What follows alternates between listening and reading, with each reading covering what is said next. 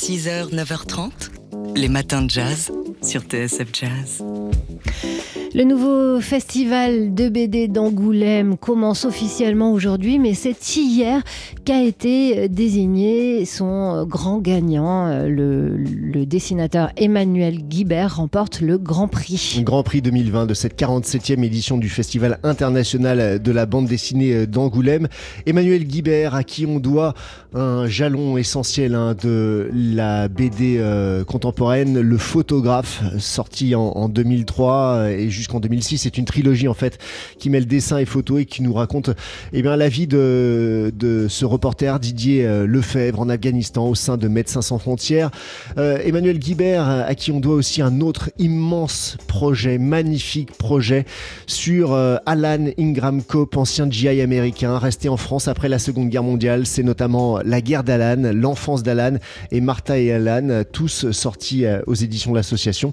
Et Emmanuel Guibert n'est pas simplement un dessinateur, il est aussi scénariste pour une série euh, pour enfants à succès. Mais oui, si vous avez des enfants, vous connaissez forcément son personnage Ariol. Euh, c'est une série, Ariol, c'est hilarant, c'est pour les petits, mais aussi pour les grands.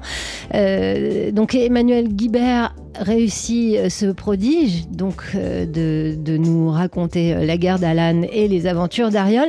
Et il signe également les pochettes du très beau label de jazz Vision Fugitive.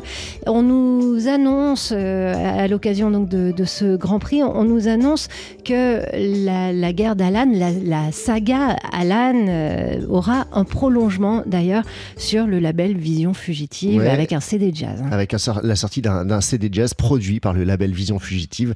Affaire à suivre donc. En tout cas, en attendant, félicitations à Emmanuel Guibert, euh, couronné par ce Grand Prix 2020 du Festival d'Angoulême. 6h, 9h30, les matins de jazz. Laure Alberne, Mathieu Baudou. Ce soir, à la scène musicale, l'accordéoniste Richard Galliano va créer un spectacle intitulé Oratorio, Les Chemins Noirs. Adaptation euh, pour la scène d'un roman de René Frény, Les Chemins Noirs. Richard Galliano sur scène à l'accordéon. Donc, euh, il y aura Bruno Rousselet à la contrebasse et René Frény, l'auteur, qui sera là pour dire le texte de son roman. Un road movie, en quelque sorte, hein. un road book, ce, livre de René Frény, qui nous emmène euh, bah, dans une cavale d'un jeune homme qui a commis un acte irréparable. C'est aussi un, bon prétexte à la rêverie pour les spectateurs, comme nous l'explique euh, Richard Galliano. Lorsque je joue, ou, là, lorsque les, chœurs chanteront, on va faire très attention que le, public ne perde pas le fil, qu'il y ait toujours cette communion et qu'il qu reçoive bien le, le message de chaque chanson. Et je crois qu'un concert est gagné lorsque les gens oublient le temps, que le temps s'arrête et que euh, chacun rêve son propre rêve. L'accordéoniste Richard Galliano, donc, qui sera ce soir pour cette euh, création sur la scène de la scène musicale, en compagnie, vous le disiez, Mathieu de Bruno Rousselet à la contrebasse et de René Frény, donc l'auteur lui-même qui va dire euh, ces mots euh, en alternance avec euh, la, musique de Richard Galliano, du propre aveu ou des propres plans de Richard Galliano. Il y aura plus de musique que de mots, mais enfin on compte sur lui pour que les deux soient magnifiquement entremêlés. Oratorio, les chemins noirs, c'est ce soir la scène musicale à 20h. 6h, 9h30, les matins de jazz. Laure Alberne, Mathieu Baudou. Tous les jeudis matins, on parle d'art dans les matins de jazz et aujourd'hui, à en croire le magazine marocain Diptyque, le marché de l'art africain-américain est monté en flèche et il y a un événement déterminant. Merci Obama, c'est le titre de cet article paru euh, cette semaine dans les colonnes de ce magazine d'art contemporain arabe et africain, Diptyque. Donc, merci Obama parce que la cote des artistes africains-américains explose depuis que le couple Obama a choisi en 2018 2018 comme peintre officiel pour, pour faire leur portrait des artistes justement africains-américains. On se souvient notamment de Barack Obama, peint par Kehinde Wiley en 2018. Depuis, eh bien d'autres artistes africains-américains voient leur cote exploser, parmi lesquels Amy Sherald ou encore Kerry James Marshall. Kerry James Marshall qui est exposé 25 fois au MoMA de New York et aujourd'hui les enchères de ses œuvres au total s'élèvent à environ 20 millions de dollars. Autre euh, événement au MoMA, tiens d'ailleurs justement, les Demoiselles d'Avignon de, Picasso sont juxtaposées en ce moment à une toile signée Fess Ringgold, grande icône militante noire aux États-Unis. Voilà, ça, ça montre un peu la, la tendance du moment. Alors euh, les les raisons de cette euh, hausse des cotes des, artistes africains-américains ne sont pas seulement hein, la volonté de Barack Obama et, de son épouse. Bien sûr, volonté de corriger le passé, bulle spéculative du marché de l'art, désir de renouveau. Euh, il y a certainement des, euh, lectures multiples hein, à, cette flambée de l'art africain-américain. Ouais, toujours est-il qu'elle permet de donner une visibilité aux, Africains-américains dans l'art et plus largement d'inclure ce témoignage dans la mémoire collective.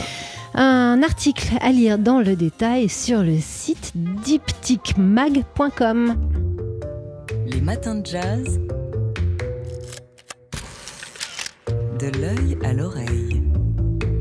Et aujourd'hui, comme tous les jeudis matins, on parle d'art avec vous, Fabien Simode, le rédacteur en chef du magazine L'œil. Si je vous dis incendier, voler, piller, à quelle œuvre pensez-vous? Mais Comme je suis extrêmement érudite et surtout que j'ai une feuille sous les yeux, je vais vous dire au retable de l'agneau mystique de Van Eyck. Bingo L'une des œuvres les plus célèbres au monde, le retable de l'adoration de l'agneau mystique peint par Hubert et Jan Van Eyck au XVe siècle. Pour vous donner une idée, Laure, les frères Van Eyck sont à la peinture flamande ce que Léonard de Vinci est à la peinture italienne, les inventeurs du réalisme. Et leur agneau mystique, ce que la Joconde est à l'histoire de l'art, un chef-d'œuvre absolu. Ce retable représente le cycle de la rédemption chrétienne. Il figure, entre autres, Adam et Ève, le Christ entouré de la Vierge Marie et de Saint Jean-Baptiste, l'Annonciation ou encore l'adoration de l'agneau de Dieu. Mais quand la Joconde mesure à peine 80 sur 60 cm, l'agneau mystique compte lui 24 panneaux. Il mesure plus de 3 mètres sur 5 et pèse près de 2 tonnes.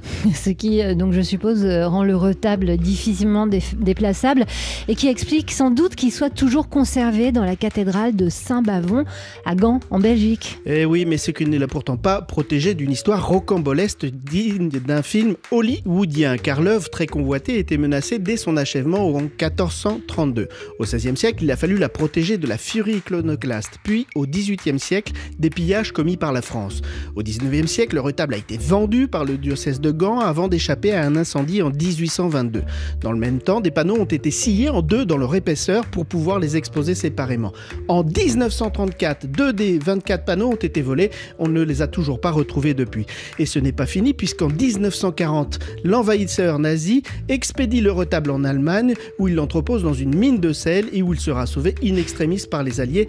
C'est donc un miracle que le retable n'ait pas disparu. C'est complètement fou cette histoire. Mais outragé, brisé, martyrisé même, l'œuvre se trouve aujourd'hui libérée grâce à une campagne de restauration entreprise en 2012. Celle-ci, qui se termine actuellement, a permis de rendre au tableau ses couleurs et de les nettoyer de ces repins qui avaient fini par recouvrir 50% de la surface. C'est ainsi que l'on a découvert que l'anneau de Dieu ne possédait pas quatre oreilles, mais bien normalement deux, et que l'œuvre n'avait pas seulement été peinte par Jan Van Eyck, mais commencé par son frère Hubert, artiste génial dont on ne sait aujourd'hui pas grand-chose, sauf qu'il a peint l'un des plus grands chefs-d'œuvre de l'histoire de l'art.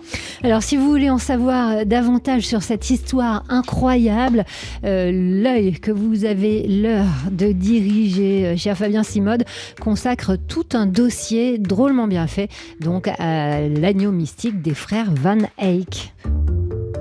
Les matins de jazz. De l'œil à l'oreille.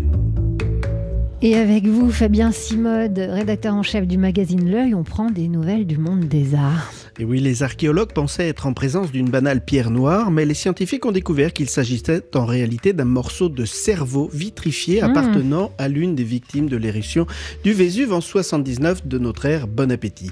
Ce morceau de cerveau pourrait appartenir au gardien d'un lieu de culte dédié à l'empereur Auguste, dont le corps calciné avait été retrouvé sur un lit en bois dans les années 1960. Si cette découverte peut sembler anecdotique, macabre, elle pourrait permettre en réalité d'extraire de l'ADN et de mieux comprendre la société de l'époque. Il faut savoir par exemple que l'on est déjà parvenu à trouver, grâce à de l'ADN, des liens de parenté entre sept femmes découvertes dans les fouilles d'Herculanum, près de Naples donc, ainsi que l'origine proche orientale de trois hommes qui étaient probablement des esclaves. Retour en France avec trois nouveaux territoires labellisés. Et oui, auditeurs du pays des Rohan dans le Morbihan, des villes de Saint-Nazaire en pays de la Loire et euh, de Béziers dans l'Hérault, sachez que ces trois territoires viennent d'obtenir le label Ville et pays d'art et d'histoire. Créé en 85, ce label par le ministère de la Culture vise à encourager la promotion culturelle des territoires ainsi que leur développement durable. Véritable argument touristique pour les villes qui l'obtiennent, ce label regroupe aujourd'hui 202 territoires labellisés en France. Alors on va pas aller dans un de ces 202 territoires labellisés puisque pour votre euh, conseil d'expo du week-end, Fabien, vous nous proposez euh, de partir en Belgique. Et oui, je vous ai parlé du retable de l'agneau mystique à 8h15. Et bien là, je vous propose d'aller le voir dans une grande exposition Yann Vanek qui ouvre ce week-end le 1er février. C'est à Gand, donc en Belgique. Selon la formule consacrée, euh, c'est le genre d'exposition que vous ne verrez qu'une fois dans votre vie. Si vous voulez, il y a eu Dürer cette année à l'Albertina de Vienne. Il y a eu Léonard de Vinci euh, au Louvre. On s'en souvient, on en a parlé. Là, il va y avoir Yann et Hubert Vanek à Gand. C'est proprement extraordinaire. Ce sont les inventeurs de la peinture à l'huile, les, les inventeurs du primitivisme flamand et presque de toute l'histoire occidentale. C'est immanquable, réservé. Les billets sont déjà en prévente. Et surtout, n'oubliez pas de partir avec euh, votre nouveau numéro du magazine L'œil qui, euh, Fabien, consacre tout un, un dossier. à ce- 16 pages à l'histoire rocambolesque incroyable de l'agneau mystique. Merci Fabien Simode, directeur, rédacteur en chef du magazine L'œil.